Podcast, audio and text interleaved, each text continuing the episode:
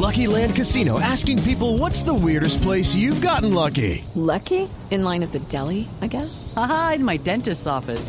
More than once, actually. Do I have to say? Yes, you do. In the car before my kids' PTA meeting. Really? Yes. Excuse me, what's the weirdest place you've gotten lucky? I never win and tell. Well, there you have it. You can get lucky anywhere playing at LuckyLandSlots.com. Play for free right now. Are you feeling lucky? No purchase necessary. Void where prohibited by law. 18 plus. Terms and conditions apply. See website for details. Llega el mediodía. Y en Mañanas Blue continúa el análisis y el debate. Dirige Camila Zuluaga. Son las 12 del día, 16 minutos. Yo no sé si nos vemos muy oscuros. Ana Cristina, usted está conectada con nosotros. Le damos la bienvenida a todos nuestros oyentes que estaban en sus noticieros locales en eh, Medellín, Cali, Barranquilla, Bucaramanga. Estamos nuevamente en esta emisión central. ¿Me ve muy oscura, Ana Cristina, o nos ve bien? No, Camila, no, la veo muy bien. La veo muy bien. Ah, bueno. El fondo sí está oscuro, pero, pero a usted la veo muy bien.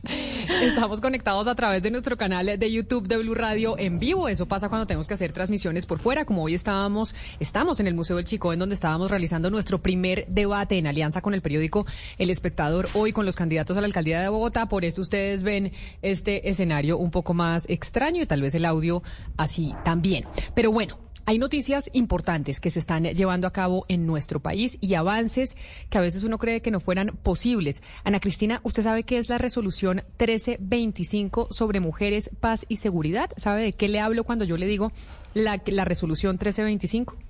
Sí, claro que sí, Camila, y es algo muy bonito porque ha, ha habido una serie de foros.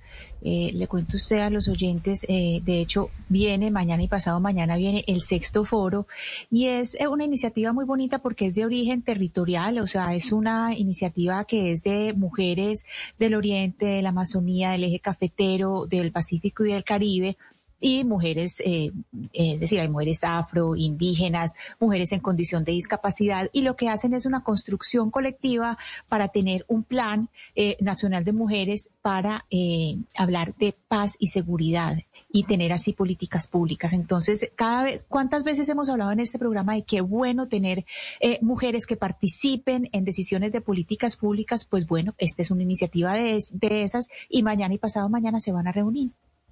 Pero mire, la resolución 1325 fue una resolución que adoptó las Naciones Unidas hace 22 años.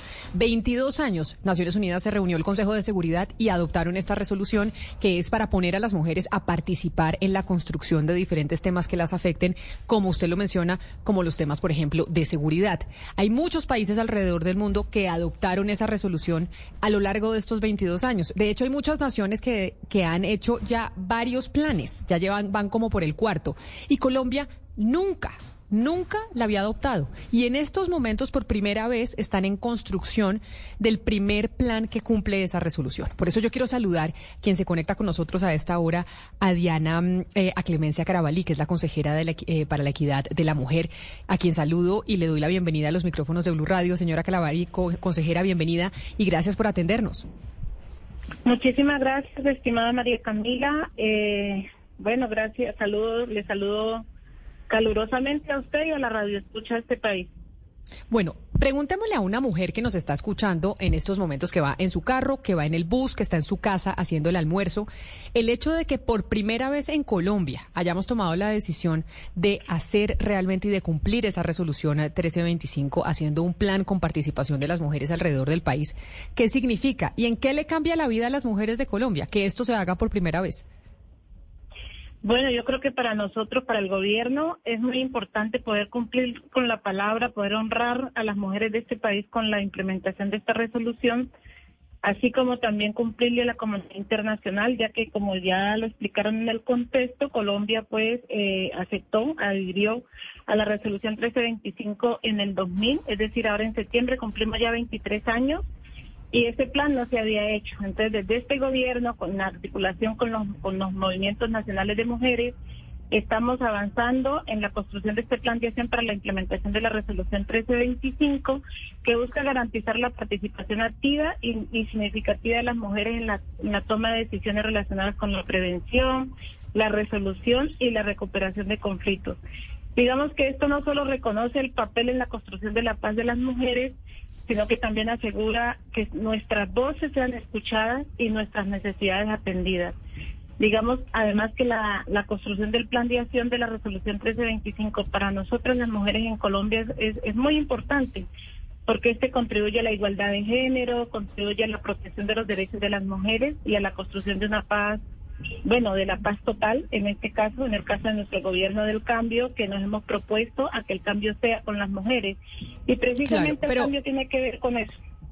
Pero, consejera, entonces, ustedes han venido haciendo unos recorridos a nivel nacional, en donde han escuchado a las mujeres de diferentes sectores, diferentes regiones, de distintos orígenes, para que esgriman sus opiniones frente a cómo debe ser este plan. Una vez este plan esté listo, hayan recogido ustedes, pues, la mayor cantidad eh, de opiniones y visiones de las mujeres alrededor del país. De hecho, esta semana, como decía Ana Cristina, tenemos, o, están los dos últimos foros en donde se recogen esas eh, inquietudes.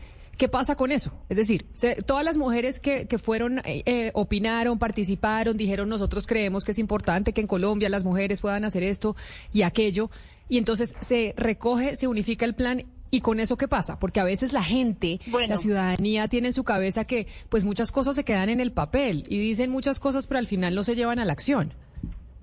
Efectivamente, nosotros estamos comprometidas con que esto no quede en el papel y por eso estamos haciendo un trabajo desde las eh, con la participación amplia de las mujeres desde los territorios para que sean ellas que una vez estando apropiadas, pues exijan el cumplimiento, nos exijan a nosotros como gobierno, aunque repito, estamos con todo el compromiso de que así sea, de avanzar de la construcción del documento como tal a la implementación del mismo, porque claro, recogemos todos los aportes, construimos el documento y el paso siguiente son dos. Primero, eh, la presentación ante el Consejo de Seguridad de las Naciones Unidas sí, eh, como cumplimiento de ese acuerdo que hicimos como país con la comunidad internacional, pero segundo, tiene que ver con la necesidad, ahí estamos haciendo una concertación con las mujeres eh, para ver cómo devolvemos el documento a las distintas expresiones organizativas eh, regionales y territoriales para asegurarnos de que el documento recoja las aspiraciones y sus aportes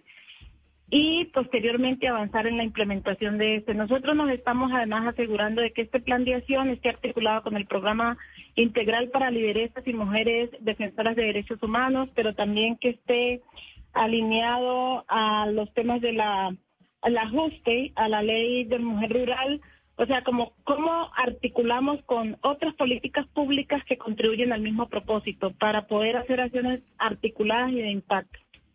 Eh, eh, consejera precisamente a eso voy. Eh, le quería preguntar si esto eh, estaba ya en el Plan Nacional de Desarrollo o cómo van a ser en la implementación, es decir, todo lo que es tener un presupuesto, planeación de presupuestos, cómo van a hacer para que en la práctica esto llegue a políticas públicas, pero con dinero y con un plan que se pueda desarrollar y, se puedan llevar a cabo los territorios. Sí, efectivamente ese fue un logro de nuestra participación en el Plan Nacional de Desarrollo Colombia Potencia Mundial de la Vida. Allí logró, logramos incluir un artículo en el que eh, quedamos con el compromiso de impulsar la implementación de la resolución 1325. Así que lo que toca es avanzar de manera articulada con las instituciones responsables de los temas de la participación y la garantía de la participación de las mujeres y de la construcción de paz en este país para lograr tener los presupuestos adecuados que permitan implementar las acciones a partir de las necesidades que las mujeres identifiquen y propongan para este plan. Pues, eh, consejera para la equidad de la mujer, Clemencia Carabalí, mil gracias por explicarnos lo que significa esta resolución 1325 eh, sobre mujeres y cómo por primera vez la vamos a aplicar en nuestro país. Gracias por haber estado en los micrófonos de Blue Radio. Muchísimas gracias a ustedes por el espacio. Muy buena tarde. Muy buena tarde, pero precisamente estamos también en la línea con Diana Salcedo, que es vocera del comité impulsor de esta iniciativa. ¿Por qué? Porque esto cómo se come, cómo nos ayuda, cómo le cambia la vida a las mujeres en Colombia. Por eso, señora Salcedo, bienvenida. Mil gracias por estar usted también conectada con nosotros aquí en Blue Radio. Camila, muchísimas gracias por la invitación en nombre de todo el Comité de Impulso que ha generado toda esta masiva eh, llamado a, la, a, la, a entender las mujeres la paz y la seguridad en este contexto en Colombia. ¿Cuántas mujeres participaron en el proceso? Efectivamente. Claro, justamente eso iba. Más de mil mujeres han venido participando en este proceso de construcción, en todos los territorios de todas las diversidades, y ha sido un proceso que se ha impulsado incluso desde antes de iniciar ese gobierno. Las organizaciones hemos venido desde el momento mismo en que Naciones Unidas dice hay que poner los ojos sobre las mujeres, la paz y la seguridad. Hemos venido nosotras impulsando que los gobiernos respondan. Por fin ahora tenemos un gobierno que nos responde frente a estas demandas, y son unas demandas que, como usted lo preguntaba, le cambian en la vida a las, mujeres en lo cotidiano. Las mujeres hemos dicho que no queremos una paz que solamente sea eh, el silenciamiento de los, fusiles. No queremos una paz que solamente se refleje eh, en no tener unos grupos armados que estén en los territorios. También queremos una paz que implique la garantía de nuestros derechos, que implique también que no haya más feminicidios, que no haya más violencia contra las mujeres, que se entienda que la protección hacia nosotras no puede ser un hombre armado, y esas son cosas que nos han dicho las mujeres en los encuentros, pero que también durante años las organizaciones y el movimiento social de mujeres en Colombia le ha exigido al Estado. Así que este plan de acción nos permite volver a centrar esa agenda y sobre todo decirle al gobierno nacional que las organizaciones y el movimiento de mujeres está haciendo su parte, está haciendo su tarea. Estamos construyendo demandas y exigencias serias, medibles, cuantificables, con presupuestos claros. Ahora le corresponde al gobierno, como lo decía la consejera, eh, responder a estas demandas y, por supuesto, hacer que no solamente sea una responsabilidad a nivel nacional, que es una de las discusiones en este país, sino que también los gobiernos locales, en este año electoral, además, se, tengan una em, responsabilidad en materia de, de las mujeres, la paz y la seguridad para territorializar todas estas demandas que hemos construido las mujeres. Yo sé que es muy difícil que usted me diga cuáles son todas las demandas que tienen las mujeres, porque obviamente eso es lo que están construyendo en este documento. Pero si usted pudiera decirnos tres cosas que prevalecen en todas las mujeres del país, en todos los territorios y de todos los orígenes, ¿qué son? ¿Cuáles son? ¿Qué son esas peticiones que dicen las mujeres en Colombia? Oiga, esto es importante que se tenga en cuenta por parte de las autoridades. Sí, lo primero, prevención de las distintas formas de violencia contra las mujeres. Ha salido en todos los foros, es reiterado y las mujeres seguimos exigiendo a esta sociedad y al gobierno nacional y de los locales que garanticen la vida y la vida digna para las mujeres. Es el primer elemento. El segundo elemento, que se reconozca y que se proteja a las defensoras de derechos humanos en todo el país. Ustedes saben que las cifras de ataques, de amenazas a las defensoras de derechos humanos, incluyendo a las mujeres firmantes, está súper elevado en el país y ha sido una demanda que también ha salido en todos los territorios, las garantías de seguridad para seguir construyendo la paz.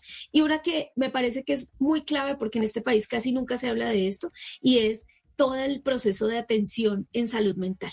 Este es un país que no ha sanado las heridas de la guerra, que no ha hecho el tránsito para lograr eh, gestionar las emociones que nos produce la guerra, pero también las emociones que nos produce estar en un momento en el que se está dialogando con otro grupo armado y en el que se está la implementación del acuerdo de paz. Señora Salcedo, yo le quisiera eh, preguntar sobre esta resolución 1325 eh, y cómo se cruza con algunos proyectos de ley, porque usted lo que me está contando, digamos, está muy cercano a un proyecto de ley que está presentando la senadora Jael Quiroga de protección de las niñas y mujeres, se acerca mucho al proyecto eh, que tiene el, el senadora Alirio Uribe sobre el congresista Lirio Uribe sobre eh, protección de las madres buscadoras, que también son líderes y que son buscadoras y han tenido pues toda una serie de estigmatización y de persecución. ¿Cómo se cruza con todos esos proyectos? De acuerdo, muchas gracias por esa pregunta porque justamente eso es lo que hemos querido, que este no sea un plan aislado, sino que realmente se cruce con todas las políticas de Estado. Todos estos que usted me ha mencionado, el Estatuto para la Igualdad, que hoy recién se acaba de erradicar en el Congreso de la República, y estos otros eh, proyectos de ley, buscan también de alguna manera ser un cuerpo normativo que soporte la agenda de mujeres, paz y seguridad que ya Naciones Unidas nos había enmarcado. Y este plan de acción justamente reconoce la importancia de algunos temas que se van a desarrollar, por supuesto, con las políticas públicas. No hay otra manera en la que este Estado pueda desarrollar las responsabilidades que está adquiriendo con el nivel de exigencia que estamos haciendo desde los movimientos sociales y en particular desde las mujeres, que no sea a través de políticas públicas y de leyes que puedan materializarse.